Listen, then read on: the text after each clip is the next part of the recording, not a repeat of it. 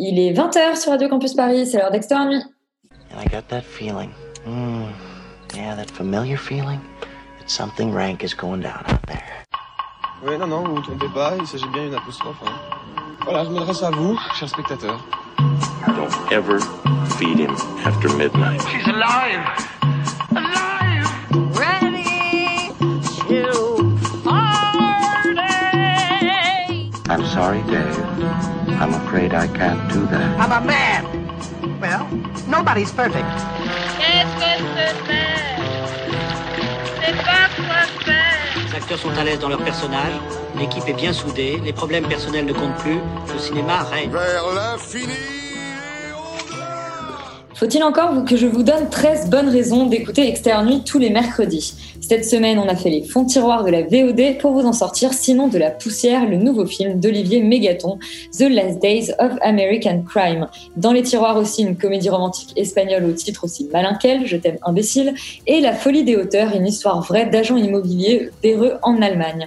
En parlant d'histoire vraie, on parle aussi ce soir du glaçant documentaire sur Jeffrey Epstein, pouvoir, argent et perversion. Et on n'oublie pas les séries Duty Shame, exile un policier tokyoïte à Londres sur les traces de Yakuza. Ahmed Destroy You nous raconte le parcours d'une jeune écrivain victime de viol dont elle ne garde aucun souvenir. Et on fait le tour d'un monde gelé à bord du train super rapide de Snowpiercer. Euh, évidemment, et c'est la série, pas le film évidemment. Euh, ça ne fait pas très bonne raison, mais vous en faut-il plus d'une externe C'est parti.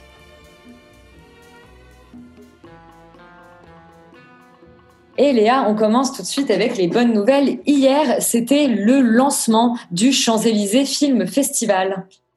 Euh, tout à fait, Champs-Élysées Film Festival qui est toujours euh, disponible en ligne. N'hésitez pas à vous créer un compte et à aller découvrir euh, les films. Hier soir, c'était Jumbo qui était projeté. Il y aura beaucoup d'autres films qui seront en sélection, mais moi, je voulais vous parler de la sélection d'un autre festival qui est le festival de Cabourg. En effet, la 34e édition du film de Cabourg commencera le 10 juin. Ce sera aussi une version euh, un peu réduite du festival qui n'aura pas lieu, qui ne sera pas ouvert au public. Mais le jury, présidé par Benoît Magimel, composé d'Aurélie Dupont, la directrice de la danse du ballet de l'Opéra de Paris, de Ahmed Hamidi, compositeur, euh, du compositeur aussi de musique de film Issam Krimi et des comédiennes Isilde Lebesco et Doria Tillier, sera quand même chargé de départager entre huit films. Euh, on nous a assuré qu'ils se, se regrouperont dans des conditions sanitaires extrêmement sûres au club de l'Étoile. Ils devront donc décerner un prix à l'un de ces huit films, à l'abordage de Guillaume Braque, Balloon de Pima Tsetsen, Brooklyn Secret d'Isabelle Sandoval, Eva en août de Jonas Trouba, La femme des steppes, le flic et l'œuf de Kwanan Wang, Goodbye de William Nicholson et les, parf- les parfums de Gregory Mine et Poisson sexe d'Olivier Babinet. Le prix sera décerné le 19 juin prochain. Le 19 juin, c'est assez euh, prochainement. Et Léa, tu as deux très bonnes nouvelles euh, de suite de films Oui. qu'on a adorés. qu'on a hâte de découvrir, dont on a hâte de vous parler euh, l'année prochaine dans Extérieur Nuit. Ça y est, on a la date euh, pour 2021 de la suite des aventures de la famille Verneuil. Qu'est-ce qu'on a fait au bon Dieu 3 qui aura pour titre Qu'est-ce qu'on a tous fait au bon Dieu? Euh, débarquera le 21 octobre 2020 sur grand écran pour le plaisir des petits et des grands. Rappelons quand même que les deux premiers volets de la saga avaient réuni près de 19 millions de spectateur. Et on attend surtout un crossover entre les deux euh, pour toujours plus de plaisir. Car le deuxième film, c'est Camping 4. En effet, Fabien Ottoniente a répondu euh, aux médias en disant qu'ils allaient répondre à la demande collective. Je me demande qui sont les personnes qui attendent le quatrième volet. Mais euh, Fabien Ottoniente a assuré qu'il avait souvent Franck Dubosc au téléphone à ce sujet. On leur réclame tout le temps, donc à un moment, il va falloir répondre à cette demande collective. Oui, en effet, Franck est allé dans son sens en disant qu'il avait eu Fabien Au téléphone l'autre jour et qu'il lui disait ça y est, je suis arrivé en vacances, j'ai pris un stylo et une feuille, je commence le 4. Voilà. Bon, pour l'instant, euh, Capping 3 avait été un beau carton avec plus de 3 millions d'entrées en France. On n'a pas vraiment mis de date pour euh, ce quatrième volet, mais il est toujours à l'esprit du réalisateur et du comédien principal. Et alors, si on n'attendait pas ces suites, euh, on attendait encore moins Mathieu Kassovitz sur le terrain de la comédie musicale, Léa. En effet, alors que Mathieu Kassovitz était euh, interviewé au grand oral de RMC, il a euh, concrétisé euh, son annonce de vouloir transformer la haine en comédie musicale.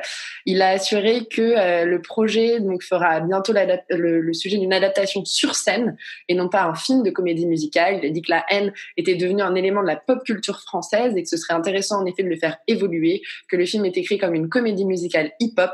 Ce sont des petits morceaux de rap qui se suivent, qui ont un rythme spécifique, qui font un film qu'il a écrit comme ça. Il y aura donc du rap, de la scène, euh, une équipe de grosses comédies musicales à Paris. Est-ce que notre fan de comédie musicale, euh, Yuri, tu attends ça avec, euh, avec impatience? Seulement si c'est fait par Luc Plamondon. L'auteur de Cendrillon, si je ne dis pas de bêtises. Non, mais de, de Notre-Dame Ah oui, mais- de Paris et compagnie, ouais. Et aussi de Cendrillon. Ah, ah oui, de Cindy On vous invite à découvrir, si, euh, si vous ne connaissez pas déjà ce chef-d'œuvre, tapez Cindy, la comédie musicale, et allez lire la fiche Wikipédia. Je vous assure, euh, fou rire garanti.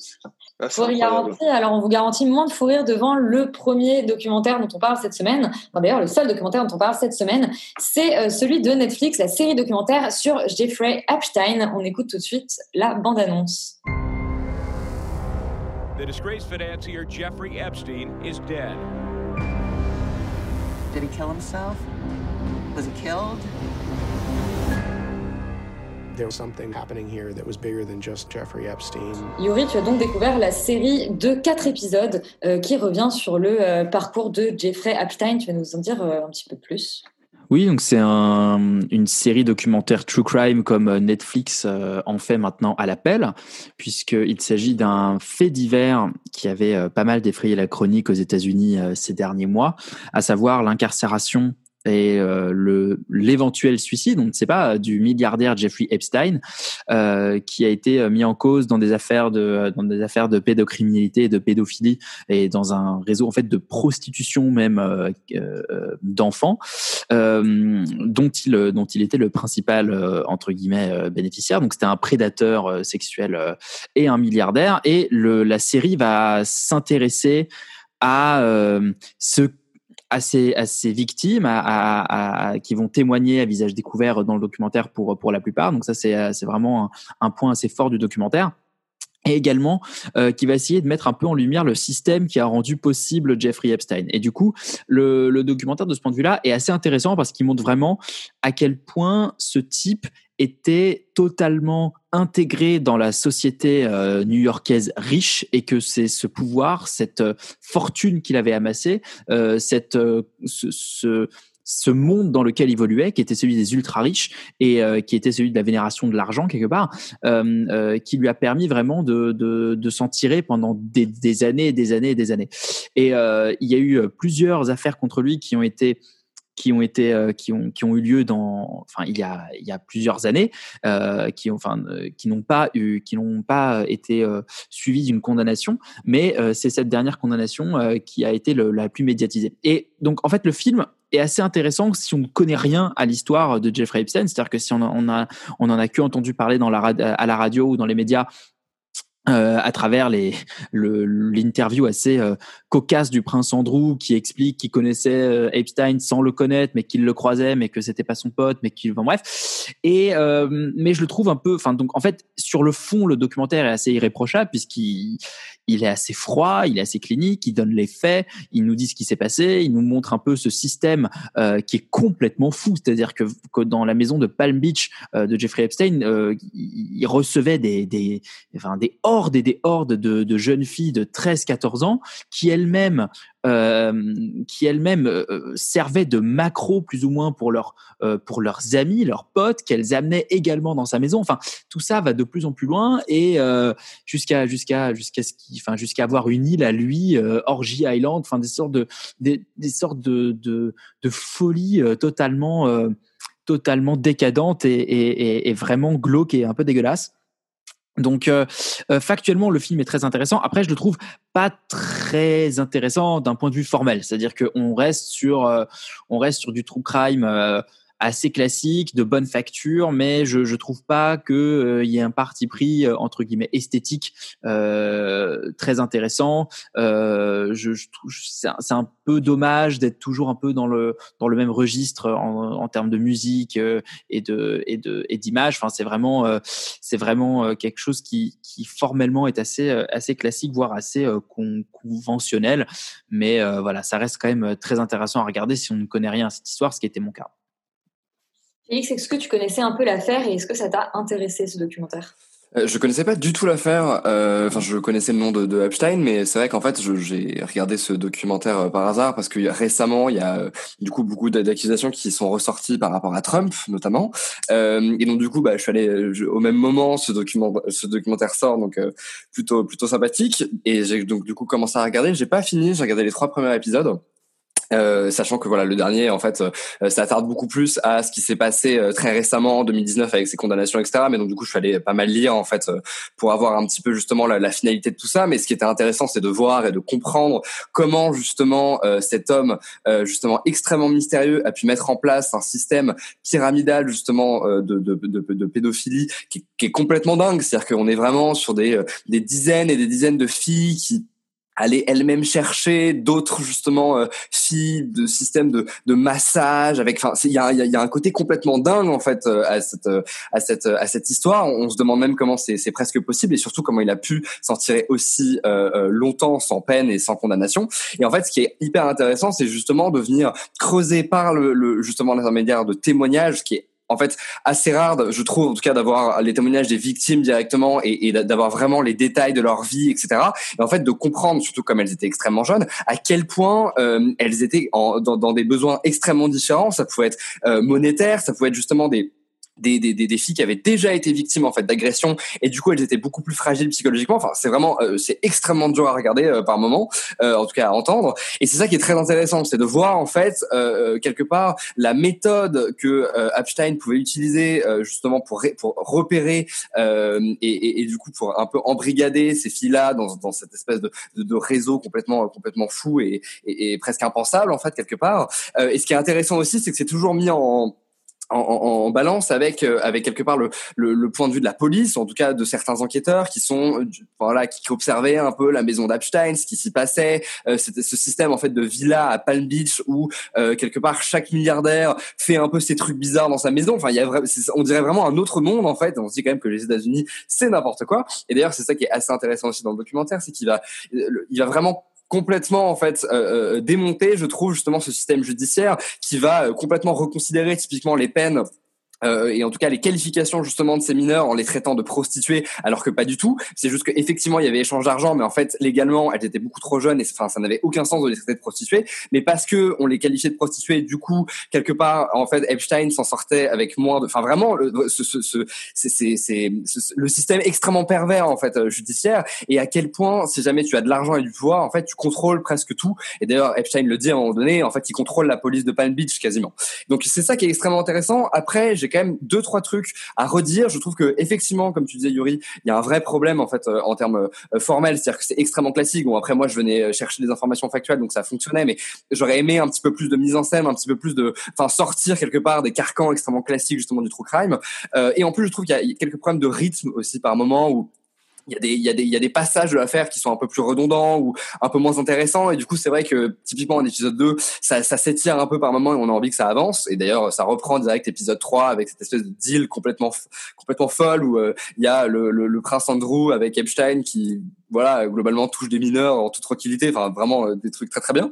Euh, donc il y a ça et il y a aussi quelque part une presque une frustration parce que justement, on, on, je trouve que le documentaire justement ouvre euh, une vision sur un espèce de monde complètement dingue justement de ces, ces, ces gens extrêmement riches, Trump, etc., etc., qui quelque part gravitent autour de Epstein et qui potentiellement en fait font aussi partie de ce réseau, mais ne va jamais en fait jusqu'au bout. Et donc du coup, on a un petit peu une frustration parce qu'on a envie de savoir quelque part vraiment les, deux, les, les dessous de l'affaire en fait pour tout le monde et c'est pas vraiment le cas. On est vraiment centré sur Epstein. Et donc du coup, voilà, on a presque envie d'avoir une suite pour voir un petit peu euh, qui a touché qui et à quel moment. Voilà. Eh ben, on attend ce charmant sequel avec impatience. En tout cas, c'est donc quatre épisodes euh, que vous nous invitez à découvrir sur Netflix.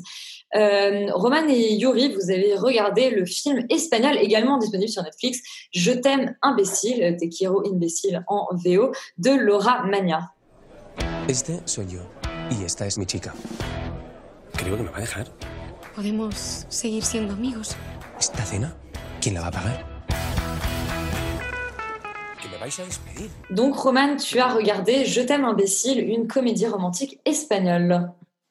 Tout à fait, qui se passe à Barcelone et qui nous parle de Marcos, qui est un mec de 35 ans, qui se fait larguer par sa copine avec qui il est en couple de- depuis euh, 8 ans, le jour où il, euh, il la demande en mariage, donc un peu dur. Et euh, pour ne pas sombrer dans la dépression, en fait, il, il suit des vidéos complètement débiles euh, de développement personnel sur YouTube euh, qui ont pour but de, de faire de lui un homme du 21e siècle. Donc il va, il va se reprendre en main euh, grâce à ces vidéos. Et aussi avec euh, l'aide de Raquel, qui est une amie du collège qu'il recroise par hasard et qui est secrètement amoureuse de lui puisque la vie dans les, dans les comédies romantiques est très bien faite. Euh, c'est un, un film qui est, euh, qui est très médiocre et qui n'a pas énormément d'intérêt, mais qui, je trouve, a le mérite de euh, pas prétendre être autre chose qu'une comédie romantique basique qui va euh, nous divertir pendant une heure et demie. Euh, en fait, la, la structure du film elle-même est très classique, c'est-à-dire que on devine la fin de l'histoire dès les dix premières minutes. C'est un peu la, base d'une comédie romantique, mais finalement, c'est- pas très grave.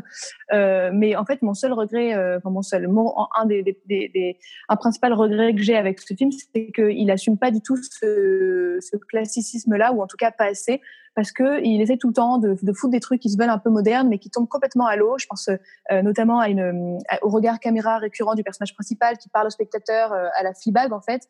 Mais c'est super mal géré, d'une part parce que c'est complètement gratuit et qu'ils n'ont pas compris le génie de Fleabag euh, là-dedans, dans ce regard caméra, et d'autre part euh, parce que eux-mêmes, les auteurs, se rendent compte que ça fonctionne pas pendant le film et du coup ils arrêtent euh, d'utiliser ce procédé en plein milieu. Donc on est un peu perdu, on se dit d'accord, c'est pas très convaincant. Aussi, je, je suis pas sûre de bien comprendre ce que raconte le film ou en tout cas ce que veulent dire les auteurs et, et je suis pas convaincue d'ailleurs qu'ils le sachent eux-mêmes.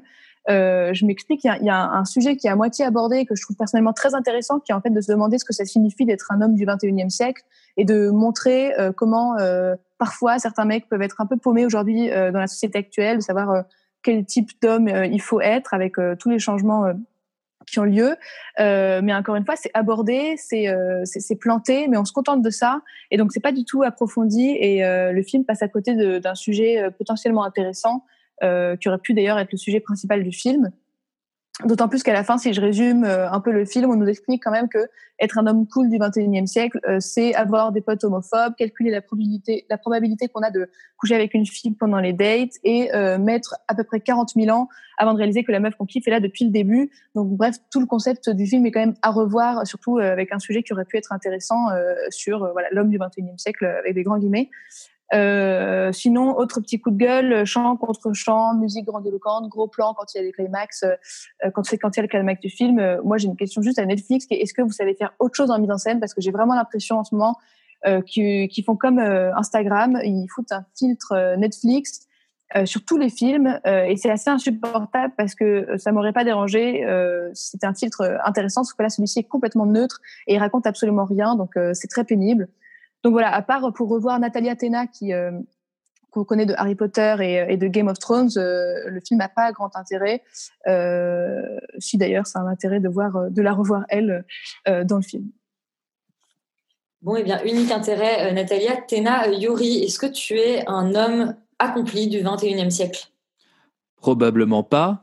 Euh, en tout cas, euh, selon euh, ce que présente ce film, puisque je suis assez d'accord avec toi, Roman, sur le fait que ça aurait pu raconter quelque chose d'intéressant sur euh, une sorte de réinvention du modèle masculin, même dans la comédie romantique. Enfin, il y a il y a deux, trois moments où c'est abordé, mais effectivement, tout ça retombe dans des carcans et des clichés qui sont parfois quand même assez navrants, notamment son meilleur pote, mal alpha, homophobe, dont l'homophobie n'est jamais vraiment ni punie ni remise en question quoi. C'est-à-dire que le type est là il voit euh, il voit son pote il croit un moment euh, parce que euh, parce qu'il y a une interaction entre lui et un autre homme qu'il est homosexuel. Du coup pour vérifier qu'il est bien homosexuel il l'invite chez lui pour une soirée bière foot. Comme le mec s'intéresse pas au foot et veut pas boire de bière il pète un câble en disant je veux plus te voir chez moi et tout. Enfin tout ça est quand même assez compliqué à justifier.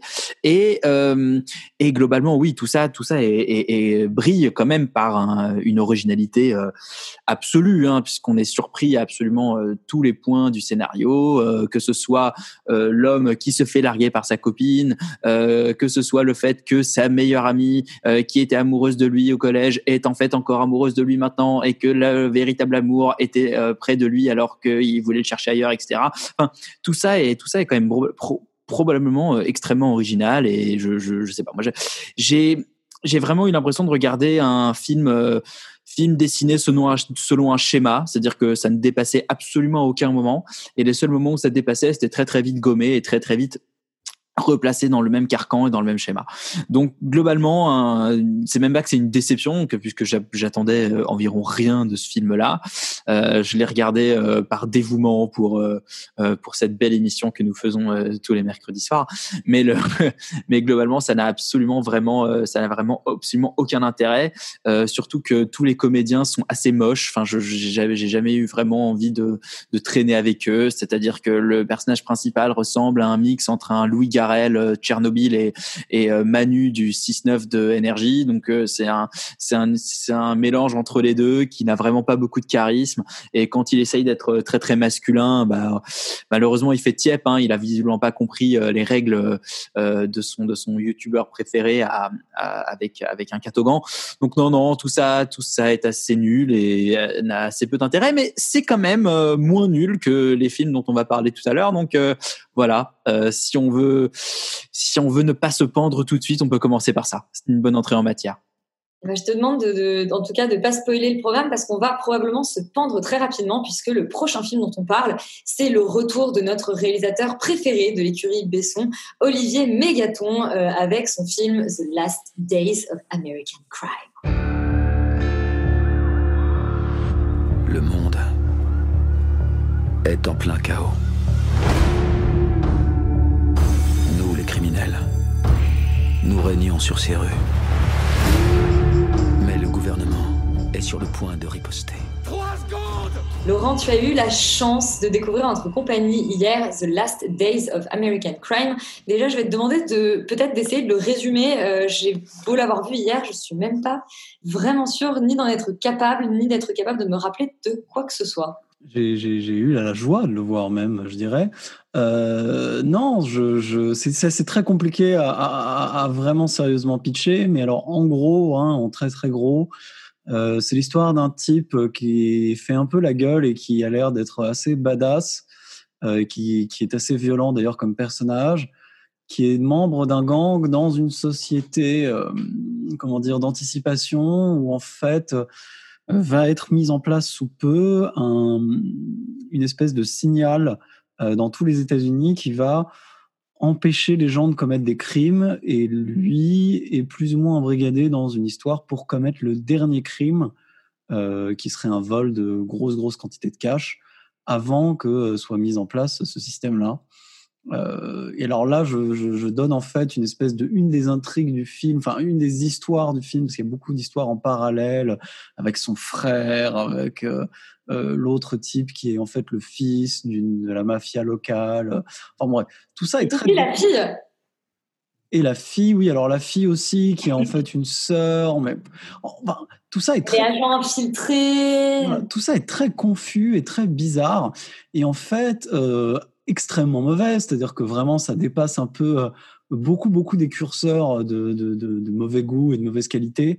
Euh, Il y a vraiment absolument rien qui va. Le film est constitué d'espèces de, c'est une espèce de succession de scènes de dialogue euh, plus ou moins bizarres et improbables. Et en fait, plus ça avance, finalement, moins on comprend un peu ce qui se passe et là où le film veut en venir.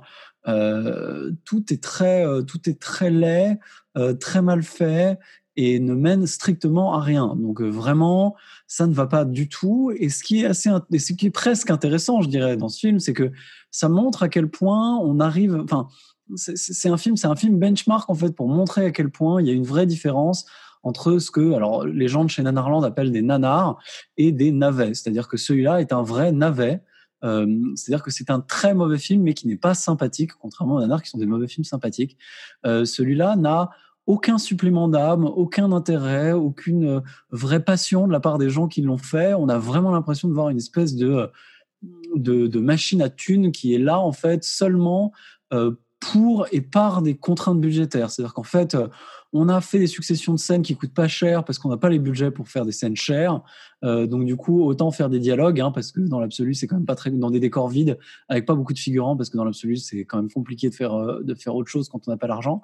Euh, et du coup, euh, on a un peu l'impression de cette espèce de de gros gloubi-boulga de commandes euh, vraiment très badant et très difficile à regarder. Ça dure deux heures et demie, c'est absolument interminable.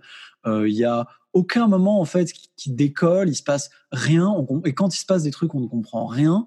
Euh, le seul le seul passage vaguement passable du film, c'est l'espèce de scène de baise totalement improbable entre euh, le, héros et le personnage féminin principal euh, sur une espèce de, de reprise dubstep de je ne sais plus quel morceau. D'ailleurs en fait ça m'échappe mais un morceau très connu euh, genre Stand By Me ou une connerie comme ça. Enfin je ne sais plus.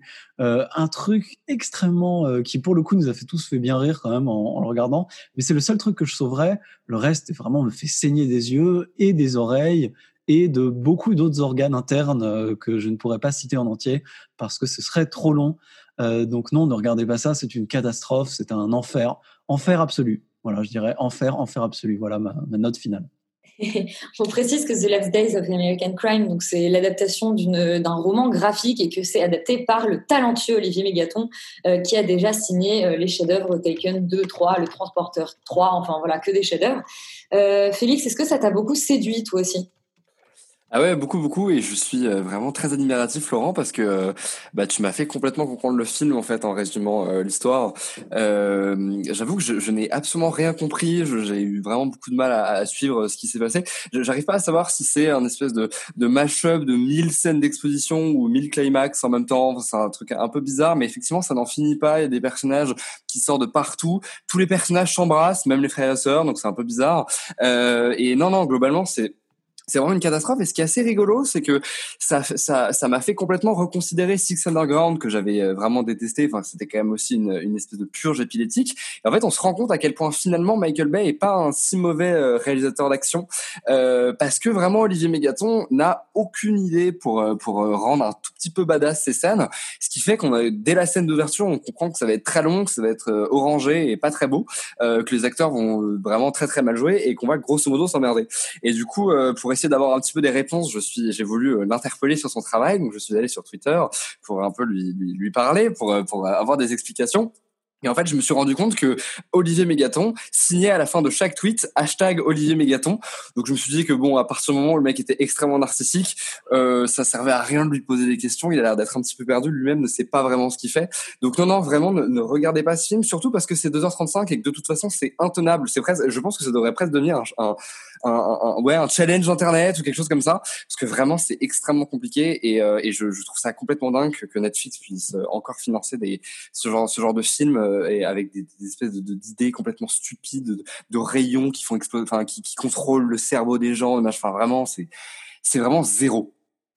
On dirait un très mauvais dessin animé. On est en tout cas très déçus que, que Olivier Mégaton ne t'ait pas encore répondu. Euh, Bah, j'aurais peut-être dû enlever le connard à la fin de mon tweet. Ah oui, peut-être, on insulte les réalisateurs maintenant. Yuri, est-ce que tu as toi aussi très envie de traiter euh, Olivier mégaton de connard ou de méga con, comme tu faisais la blague hier avec beaucoup de subtilité? Je t'ai ôté le- les mots de la.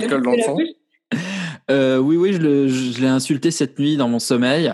Euh, j'ai réveillé mes voisins en hurlant, euh, en hurlant des insanités. Non, c'est terrible. C'est, je sais même pas ce qu'on peut ajouter à ce qui a été dit, à part que c'est une horrible daube, quoi. C'est ça. J'aimerais juste remercier Netflix de nous avoir euh, fait, euh, comment dire, de nous d'avoir attendu euh, la fin du confinement avant de lâcher ce film, parce que je pense que si on avait dû le chroniquer à la mi-mars, il y aurait potentiellement une, une vague d'immolation par le feu en France. Enfin, c'est assez flippant de voir que ce film-là est quand même numéro 2 euh, sur la liste des films les plus vus en France. Et en lisant un peu les critiques américaines, ce qui était assez marrant, c'est que la plupart des critiques disaient mais ce film est passé totalement sous les radars. Euh, personne ne savait que ça sortait et parce que ça cartonne en Europe, maintenant ils en parlent aux États-Unis. Donc euh, vraiment. Euh, ben voilà, big up à nous les Européens d'avoir des bons goûts en termes de cinéma et continuons comme ça, c'est bien. Et alors, ce n'est pas un concours, mais Roman, tu n'as pas eu donc le privilège de voir The Last Days of American Crime. En revanche, tu as vu le film allemand La Folie des auteurs. Et c'est euh, eh bien comparable, visiblement, en termes de niveau. On écoute la bande-annonce avant de débriefer ce chef-d'œuvre avec toi. Sie glauben, Sie verdienen zu wenig, um sich eine Immobilie zu kaufen? Eins, zwei. 2000, 3400, 8000. Da liegen Sie falsch. Roman, alors qu'est-ce que ça raconte la folie des auteurs? Il me semble que c'est une histoire de faussaires allemands. Oui, tout à fait. Euh, ici, c'est euh, l'histoire de Victor qui, euh, qui en fait part de rien pour devenir millionnaire euh, dans, dans le monde de, de l'immobilier en devenant un escroc avec son pote Jerry. Et du coup, sur sa route d'arnaqueur, il va découvrir euh, la drogue, le sexe, la fête, le luxe, etc. Super original. Personnellement, j'adore ça. Euh, et on va du coup être témoin de la descente en- aux enfers de ce jeune euh, Victor qui, euh, comme un, un bon magouilleur, se fait prendre dans sa propre magouille. Euh, globalement, en fait, c'est le remake allemand du, du, du Loup Wall Street dans un monde, euh, dans le monde immobilier et euh, en très très très très nul. Et pas que, c'est-à-dire que le film se, se contente pas juste d'être euh, nul, mais il est aussi euh, chiant, stupide, misogyne, rétrograde et très triste pour ce que ça dit euh, des productions Netflix en ce moment, là, comme on, venez de le faire pour The Last Day of American Crime. Ça vole pas plus haut. Euh, en fait, la première scène nous met tout de suite dans le bain, c'est-à-dire qu'on a une, une bonne grosse fête, euh, plein de coke, avec des meufs en maillot de bain dans une, maison- dans une maison de luxe. Alors, euh, dans un premier temps, moi, je me suis dit naïvement, euh, ah, euh, c'est pas mal. Il, il commence par le cliché euh, pour s'en détacher progressivement. Sauf que pas du tout, surprise. Le film est qu'une succession de, clichés et de lourdeurs qui arrivent à s'enfoncer euh, de plus en plus profond euh, dans la bêtise au fur et à mesure que que ça avance. Euh, la structure du film n'a juste aucun sens et elle est complètement ch- cheap parce qu'on a des petits flashbacks sur l'enfance difficile de Victor qui s'est jamais remis du divorce de ses parents, divorce qui par ailleurs ne sera jamais expliqué dans le film alors qu'on en fait tout un plat, Euh, un entretien de police qui est censé rythmer le film, enfin c'est juste n'importe quoi. Je vous parle même pas de la fin qui est quand même le moment où je me suis tapé un énorme fou rire et je vous spoil d'ailleurs euh, parce que je refuse que quelqu'un d'autre voit ce film, mais à la fin le personnage de Victor sort de prison. Euh, et euh, il décide de devenir un bon père, un, homme meilleur, sauf que il va retrouver euh, un collier qu'il avait caché qui vaut des millions, et du coup il va retourner dans les arnaques. Donc en fait le film nous dit à la fin, les gars en vrai les arnaques et le fric c'est quand même trop cool, alors que ça fait une heure et demie qu'ils essaient de te dire le contraire de manière tellement lourde. Enfin bref, les auteurs eux-mêmes ne savent pas ce qu'ils veulent raconter. Donc c'est très triste et je les, les, les personnages euh, ils sont tous aussi euh, cons les uns que les autres sauf les femmes puisque euh, les femmes n'ont pas de QI du tout puisque ce sont des objets et euh, c'est compliqué de s'attacher à des personnages qui ont le même potentiel intellectuel qu'un frigo. Euh, surtout que là le, le film est vraiment débile c'est que on nous montre même pas les arnaques. Euh, à la limite si le film n'avait rien à dire il pourrait au moins être divertissant en nous montrant comment on arnaque. C'est-à-dire que comme dans le film Pickpocket de Bresson, qui en plus d'avoir des choses à dire euh, est jouissif parce qu'on nous montre comment euh, on, on, on, on vole, c'est quoi les techniques des voleurs. C'est ça, c'est super impressionnant à regarder. Mais là, rien du tout. On comprend même pas comment ils, font pour s'en mettre plein les poches. Et d'ailleurs, on en a rien à foutre. Donc euh, voilà. Et j'aimerais euh, aussi pouvoir vous parler de mise en scène, mais comme il n'y en a pas, je vais m'abstenir. Et tu vas nous conseiller de regarder, comme chaque semaine, Portrait d'une jeune fille en feu à la Exactement. Euh, on passe maintenant aux séries et visiblement il y a des bonnes nouvelles. Ce n'est pas aussi mauvais que les films VOD qu'on se bouffe toutes les semaines. On parle de Duty Shane, une série créée, créée, créée, créée par Joe Barton.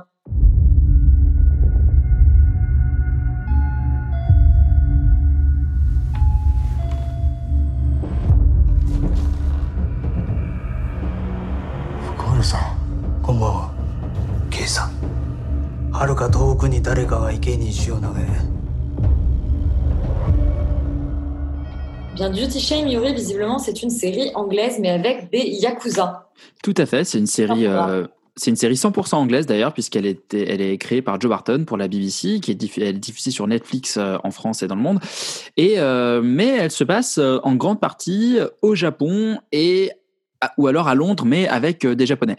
Euh, c'est une histoire euh, de famille et de, de crime. Hein. C'est un thriller, euh, un thriller euh, criminel. Ça commence en fait par le meurtre, le meurtre d'un d'un mec, d'un d'un japonais à Londres, qui va déclencher une guerre de gangs euh, au sein des yakuza à Tokyo, euh, puisque euh, on considère que celui qui a tué euh, celui qui a tué ce, type au début, euh, c'était un, euh, mec qui veut créer la discorde au sein des, familles de yakuza, puisqu'il a tué le fils euh, ou le neveu euh, d'un des d'un des chefs euh, d'un des chefs de gang, et du coup on demande un on demande à un policier euh, japonais qui s'appelle Kenzo euh, d'aller trouver euh, le, meurtrier à Londres et de le ramener au Japon. Et il se trouve que le meurtrier est le frère du dit policier Kenzo.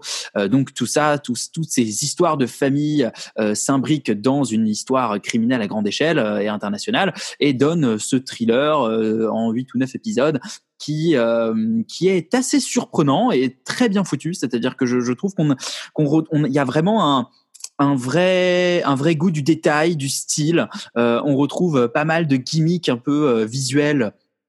euh, qui sont assez assez sympas à, à retrouver avec des, des jeux de cadrage, des jeux de format d'image, des jeux de couleurs et de musique et euh, une narration qui je trouve euh, est assez est assez bien foutue puisqu'elle s'étoffe au fur et à mesure des épisodes. Euh, le premier épisode nous plonge vraiment dans dans une histoire euh, qu'on croit être assez assez assez déjà vue, assez simple, assez classique. Et euh, plus la série va avancer, plus elle va apporter de la complexité à ses personnages et de, et de la diversité. Et euh, je trouve que c'est ce qui est probablement le plus réussi dans la série, ce sont ses personnages, puisqu'elle va, elle va utiliser des clichés, elle va utiliser des stéréotypes. Euh, le policier dont le frère, euh, euh, dont le frère a, a, a- lancé une guerre de gang, c'est un peu, on va dire, un, poncif du film noir. Mais euh, elle va, euh, elle va apporter des petites pierres à l'édifice pour à chaque fois détourner, dé- détourner justement ces stéréotypes. Et en ce sens, elle est assez intéressante, assez bien foutue et assez réjouissante. Après, elle a- on je peux pas dire que la série est un fond euh, absolument magistral ou transcendant, c'est-à-dire que j'ai pas appris grand-chose sur la condition humaine en regardant cette série, mais euh, voilà, c'est un excellent, un excellent divertissement, bien foutu, bien écrit, euh, correctement réalisé, très bien joué, avec un personnage de gangster anglais fan du Japon qui tient un restaurant japonais pour en tant que repère de, de malfrats, euh, qui est assez savoureux et assez cool. Et, euh, tout ça était tout ça est euh, fait de manière très soignée, très appliquée et euh, vraiment très réjouissante. Donc franchement, euh, allez-y, foncez si ça vous plaît. Euh, si vous aimez les yakuza, si vous aimez euh, les séries de la BBC et si vous aimez euh, le japonais en général. On sait que Laurent adore les yakuza et aussi les restaurants japonais, donc visiblement, euh, Laurent, c'est pour toi. Bah, à la base, c'était un peu une série pour moi, euh, faut l'avouer. Euh, même si euh, j'ai les rares séries japonaises que j'ai pu voir, qu'on a pu, enfin, qui ne sont pas des séries d'animation en tout cas, sont en général une très grosse catastrophe ou en tout cas sont assez médiocres. Celle-là, en fait, a le mérite de ne pas être vraiment japonaise et donc du coup être plutôt bien avec les qualités et les défauts en fait qu'on peut attendre d'une série japonaise. Euh, Enfin, pas, pas d'une série japonaise, pardon, d'une série britannique, parce que c'est vraiment une série anglaise et en fait, ça se voit un peu tout le temps. Euh, je trouve que, en effet, comme tu l'as dit, Yuri, euh, il y a, une vraie qualité d'écriture, c'est-à-dire que les personnages sont quand même très bons, le, les dialogues sont assez, parfois assez exceptionnels. il y a vraiment des moments drôles, il y a vraiment des moments euh, euh, particulièrement sympathiques et réjouissants. Euh, je trouve qu'en fait, le, la, la série a un petit peu aussi les défauts hein, des, des, des séries anglaises. Alors, sachant que j'ai toujours pas fini, donc euh, donc c'est un petit peu difficile de se prononcer définitivement, mais je trouve que voilà, j'en suis un peu plus de la moitié et que je peux déjà quand même m'avancer à dire que ça, euh, c'est que c'est que quand même c'est assez écrit au fil de la plume, quoi. C'est-à-dire que tout ça manque un peu de structure. On voit pas forcément trop où ils veulent en venir. Il y a des moments qui partent un peu dans tous les sens parce que en fait, euh, et du coup en fait, ce qui, se passe, c'est que ça devient un peu chiant. C'est-à-dire que la série est quand même plutôt sympathique. Moi, je la recommanderais. En tout cas, euh, jusque là, je la recommanderais parce que parce que il y a quelques vrais moments de grâce, quelques euh, quelques beaux moments, quelques très bons épisodes.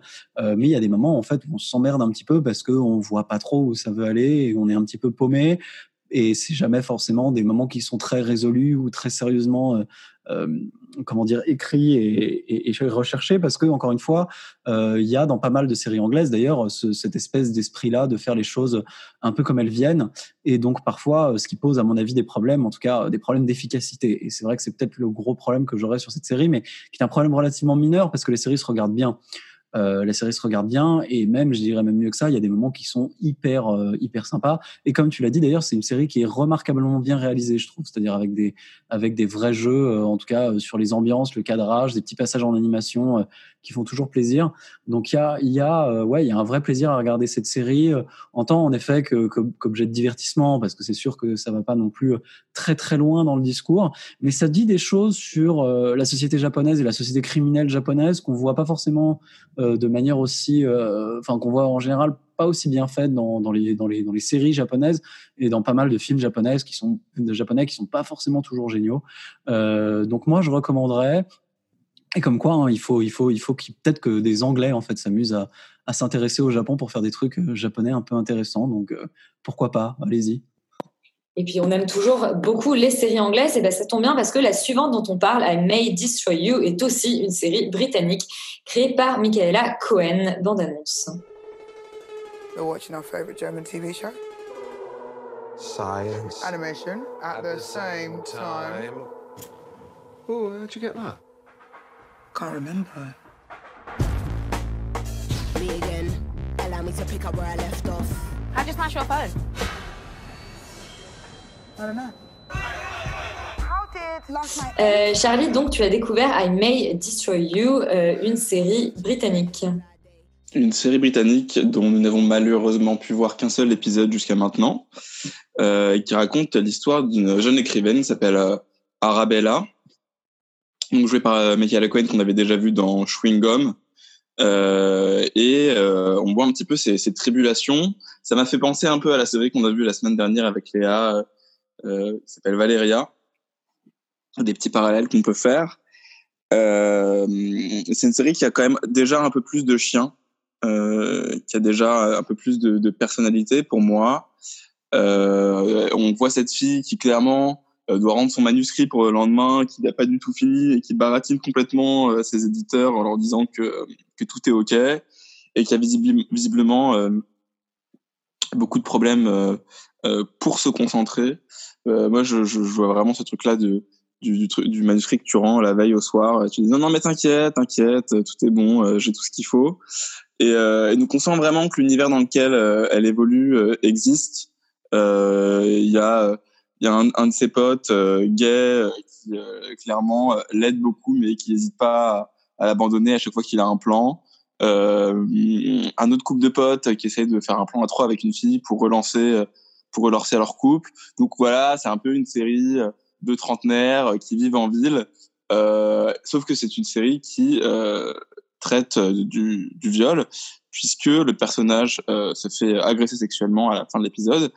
Et euh, c'était une volonté euh, de la part de, de Michaela Cohen d'en parler, puisque c'est quelque chose qui lui est arrivé sur le tournage euh, de, de Gum. Euh, c'est compliqué de parler de la série, parce que pour l'instant, on va dire que l'élément perturbateur arrive vraiment euh, dans les dernières minutes euh, du de ce premier épisode. Donc ça va être compliqué de, de, de dire si, si le sujet est traité de manière intelligente ou pas, tant qu'on n'aura pas la suite, malheureusement. Après, je pense que si vous aimez bien euh, Michael Cohen, si vous aimez bien un peu euh, ce genre de série anglaise, euh, bah, c'est quelque chose qui, qui a l'air déjà plus intéressant que la série dont on a parlé la semaine dernière, Valéria. Eh bien, un point pour l'Angleterre, zéro pour l'Espagne. Léa, c'est aussi ton point de vue? Oui, bah, tout à fait. Euh, c'est vrai qu'en termes de réalisation, euh, rien qu'en un épisode, on, on est quand même à un niveau euh, de réal euh, HBO euh, qui a rien à voir avec euh, ce que Netflix nous proposait avec Valeria, où on avait vraiment l'impression d'être dans des décors carton-pâte. Là, euh, bon, la série s'ouvre, on est en Italie, mais rapidement, on est quand même dans les rues de Londres. Euh, on est dans des décors qui sont à peu près cohérents, c'est-à-dire euh, des trentenaires qui font des métiers euh, euh, créatifs et donc qui vivent encore en coloc, dans des appartes, euh, en banlieue euh, de Londres, enfin en tout cas dans des quartiers qui sont pas, ils vivent pas dans la city, dans des, euh, des 500 mètres carrés euh, incroyables. Là où euh, pour le coup, enfin dans Valéria, il y avait il y avait un peu des écueils à ce propos.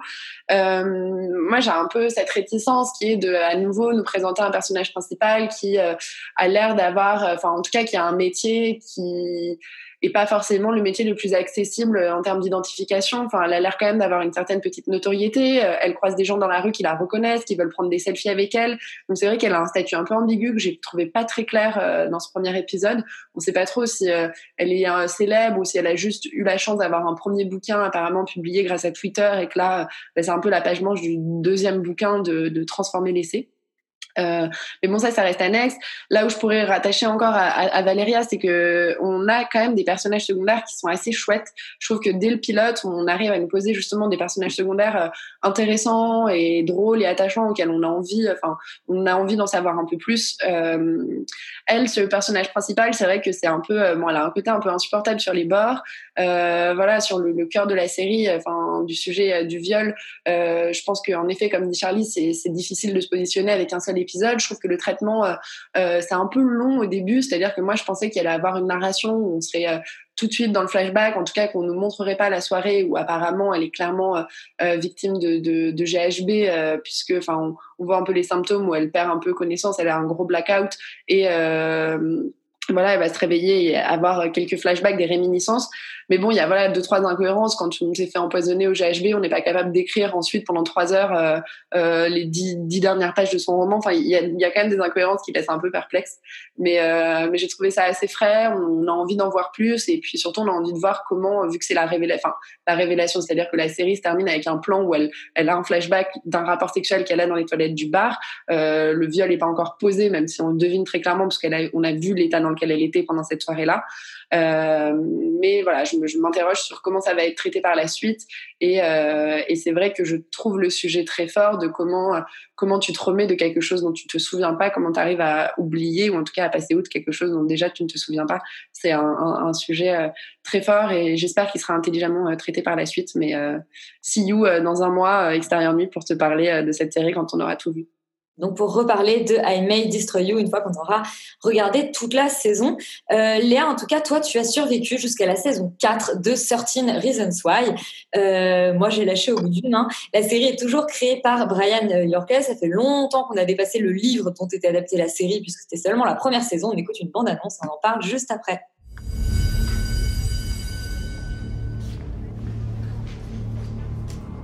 Don't freak out.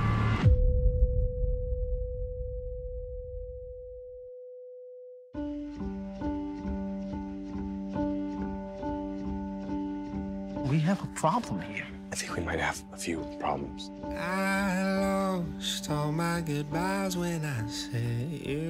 Euh, donc Léa, tu as regardé la saison 4 de euh, Certain Reasons Why. Qu'est-ce que ça raconte? Parce qu'on a déjà eu euh, les tentatives de, de fusillade, les viols euh, et puis même un meurtre. Alors oui, on a surtout eu les suicides en série et les tentatives de suicide. Euh, il fait vraiment pas bon être élève à Liberty Hill, vraiment le lycée de la côte euh, pacifique des États-Unis dans la banlieue de San Francisco. Euh, non, vraiment, euh, il y a que du drame. Cette nouvelle saison s'ouvre à nouveau sur une scène d'enterrement, comme la saison précédente où on découvrait assez rapidement, spoiler alert, euh, le décès de Bryce. et donc toute la saison 3 allait être construite sur comment Bryce était décédé, qui l'avait tué et euh, encore cette narration un peu en flashback qu'on avait déjà dans les saisons précédentes. Là, il euh, n'y a pas de flashback, à part ces flashbacks d'enterrement. On a un cercueil, on a une pasteur qui fait un prêche euh, qui à chaque fois ouvre chaque épisode. J'ai vu que deux épisodes pour l'instant, mais voilà, chaque épisode s'ouvre avec cette pasteur qui dit il y a eu assez de violence, assez de souffrance à Liberty Hill. donc on, on, on pense que c'est un des étudiants encore du lycée qui est décédé. On ne sait pas si c'est un meurtre, on ne sait pas si c'est un suicide, on ne sait pas encore ce qui s'est passé. Il n'y a pas beaucoup de flashbacks. bac Mais en tout cas, on retrouve un Clay Johnson euh, encore plus angoissé que jamais. Pauvre gamin euh, qui maintenant fait des crises d'angoisse à répétition, continue de voir Bryce, il voit toujours Monty. Donc Monty, pour un petit récap, euh, est décédé à la fin de la saison 3. Euh, il avait violé Tyler dans la saison 2, donc il est condamné pour ça. Et en fait, il se fait assassiner dans sa cellule de prison. Et les personnes responsables du meurtre de Bryce mettent sur son dos en fait l'assassinat de Bryce. Et donc là, toute la saison 4, ça va être qu'il y a des messages qui sont diffusés en disant que Monty a été piégé, que c'était pas lui l'assassin de Bryce et qu'on essaye de lui faire porter le chapeau. Euh, et on ne sait pas pour l'instant qui essaye de répandre ces rumeurs, mais il y a un personnage euh, intrigant qui est Wilson, qui était l'amant de Monty, euh, puisque Monty était homosexuel, avait une liaison avec ce mec-là, et le soir du meurtre de Bryce, ils étaient ensemble, donc lui sait que Monty était innocent. Euh, voilà, c'est de plus en plus noir. Euh, la série n'aborde jamais des thèmes légers. Elle le répète. Si vous êtes, si vous vous identifiez dans des situations, cette série n'est peut-être pas faite pour vous. Euh, Assurez-vous d'avoir quelqu'un à qui en parler. Il y a même un, site web qui a été fait pour demander de l'aide si jamais on était dans une situation de de harcèlement ou en tout cas une, situation euh, psychologique euh, grave. Euh, mais bon, je veux dire, dans les saisons précédentes, il y avait quand même toujours un peu de légèreté ou un silver lining quelque part. Là, j'ai envie de dire, je vois de possible bonheur nulle part pour aucun des personnages, ni dans l'espoir de terminer le lycée et d'aller ensuite à l'université, ni dans l'espoir d'une relation amoureuse saine et, et, et, et réjouissante quoi enfin qui t'apporte un peu de joie. J'ai l'impression que tous les personnages sont quand même de plus en plus euh, euh, de plus en plus sombres de plus en plus abattus. Euh, le personnage que j'aime bien Justin euh, rompt avec Jessica au début de la saison. On sait on comprend même pas trop pourquoi alors qu'il ça y est il est sobre il est sorti de son de sa, sa détox. Bon bah, de, de sa cure de désintox, pardon, en fait, sa cure de détox. Mais euh, voilà, bon, pour l'instant, il y a deux épisodes, il y en a dix dans cette saison-là. Euh, on, on, a été un peu prévenu que ça allait être une saison très noire, mais c'est vrai que là, c'est vraiment un peu la descente aux enfers. Bon, la bonne surprise, c'est qu'on retrouve au casting Gary Sinise, qui arrive dans un rôle de psy de Clay Johnson. Euh, bon, formidable comédien. Pour l'instant, on le voit pas trop, donc on espère qu'il aura un vrai rôle et qu'il sera pas juste là pour servir de, de soutien à cette voix off de Clay Johnson qui va rythmer euh, cette nouvelle saison puisque la voix off en fait sont les entretiens qu'il a avec ce psy. Euh, mais euh, beaucoup de suspense pour l'instant. En tout cas, personnellement, je ne sais pas qui est mort ni pourquoi. Donc, euh, je vous en reparlerai quand j'aurai terminé. Est-ce qu'on peut se demander si la série n'a pas été complètement dépassée euh, par euh, Foria sur HBO, qui était une réponse directe à Sorting Reasons Why, ou même par une autre série euh, Netflix qui est euh, Sex Education, qui finalement aborde les mêmes thèmes, mais est quand même un peu moins badante parce qu'effectivement, je ne sais pas qui euh, qui peut continuer de regarder euh, Sortir Reasons Why sans se demander si l'adolescence n'est pas vraiment euh, un passage duquel personne ne Mais ressort. vraiment, si vous êtes au lycée, n'allez pas vous inscrire à Liberty Hill. Vraiment, allez dans un autre lycée parce que là, euh, il y a un acharnement. Je pense que ce lycée est construit sur un ancien euh, cimetière amérindien. Je vois pas d'autre explication. Très probablement. Euh, il, il est, il est construit, aux- il est construit aux États-Unis, donc sur un ancien cimetière amérindien. hein. Très très bien vu, très très bien vu Laurent, effectivement. euh, Yuri, nous on a regardé l'adaptation en série de Snowpiercer euh, créée par Josh euh, Friedman, donc euh, après le film de Bon Logo, et toujours adapté d'une euh, bande dessinée française. On écoute la bande annonce, on en parle juste après. Attention all passengers. Wilford Industries wishes you good morning. Mr. Wilford would like to address the rumors of disturbances in the tail. Let me assure Eh bien, on avait débattu, on avait redébattu au moment de la sortie de Parasite de l'intérêt du film Snowpiercer. Est-ce que déjà tu l'aimes bien, toi, Yuri, ce film? Plutôt, c'est-à-dire que non, mais je trouve que c'est un film euh, d'action assez bien foutu. Il n'est pas euh, subtil, subtil, mais néanmoins, euh, il est assez intéressant. Moi, j'aimais bien, enfin surtout la réalisation de Bong Joon-ho quand même, qui euh, qui arrive toujours à qui arrive toujours à, à- à rendre des choses euh, extrêmement euh, belles, euh, même quand c'est des gros blockbusters. Et là, celui celui-ci avait une vraie esthétique, il y avait un vrai souffle et il y avait surtout ce ce concept qui était assez assez simple mais qui marchait super bien et qui euh, imprégnait toute la réalisation du film qui était cette euh, cette remontée en fait euh, du bas vers le haut enfin plutôt de de la enfin oui de, de l'arrière du train vers l'avant et du coup une sorte de, de vrai jeu sur le sur le mouvement latéral de la caméra. Enfin bref là je parle pas vraiment de la série puisque je parle du film euh, mais l'aurez-vous deviné la série n'a pas beaucoup d'intérêt puisque c'est une adaptation pas vraiment de la bande dessinée mais plutôt du film de Bong Joon-ho qui est d'ailleurs producteur exécutif de la série. Donc en attendant la série Parasite qui doit dé- qui doit euh, sur HBO dans les années qui dans les années dans, dans les prochaines années euh, on a donc euh, cette adaptation euh, un peu au rabais quand même de Snowpiercer avec dans le rôle principal David Diggs et Jennifer Connelly. Et globalement, le concept est le même, c'est-à-dire que y a toujours, la Terre est toujours gelée, il y a un train qui circule et à l'arrière de ce train, il y a les pauvres et à l'avant du train, il y a les riches. Et donc les pauvres euh, veulent faire une révolution et veulent remonter dans le train. Sauf que, sauf que cette, euh, ce postulat, euh, ce postulat est totalement remis en question par euh, l'idée de la série de faire une enquête policière. Alors pourquoi? On ne sait pas, mais euh, il y a un meurtre.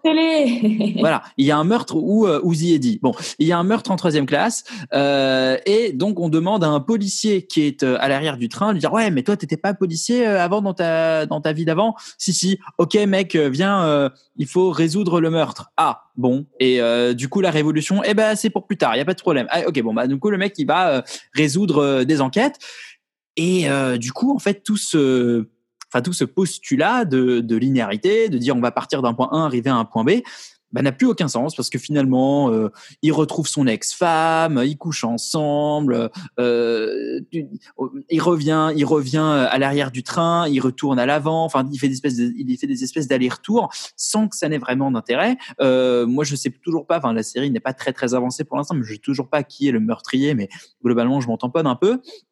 Et euh, la série fait des choix dramaturgiques et scénaristiques qui sont assez surprenant et assez contre-productif parce qu'il y a un mystère autour du personnage de Mr. Wilford qui est euh, l'espèce de bah, tête à penser de tout ce de tout ce de tout ce système là qui a tout inventé qui est propriétaire du train et qui fait un peu tourner toute la toute la machinerie et il y a un mystère autour de son identité qui est révélé à la fin du pilote et il y avait une originalité, il y avait un truc, euh, il, y avait, un truc un peu intéressant euh, dans la réalité euh, de, son identité.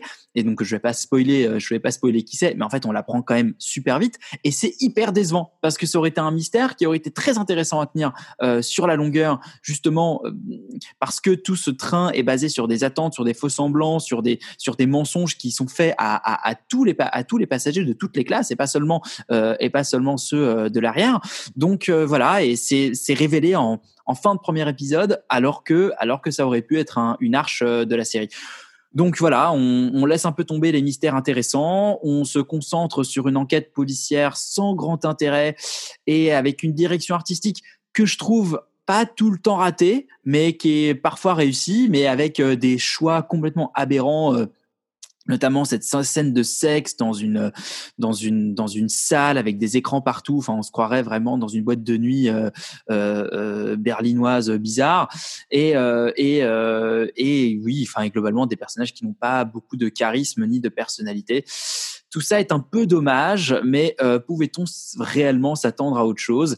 Et je passerai sur les fautes de goût absolues que sont les intros des épisodes en voix off, en disant la Terre était gelé comme ça. Et au, début de chaque épisode il y a une sorte d'intro en voix off un peu chuchotée enfin qui n'a pas beaucoup de sens bref. Euh, globalement c'est un non pour moi. Voilà oui, bah, j'ai pas grand-chose à, rajouter. C'est un nom euh, global pour moi aussi, euh, à peu près pour les mêmes raisons. Le, film, il tient effectivement sur le fait que c'est un film d'action où on ne peut aller que dans un mouvement, c'est-à-dire qu'on peut, on peut qu'avancer.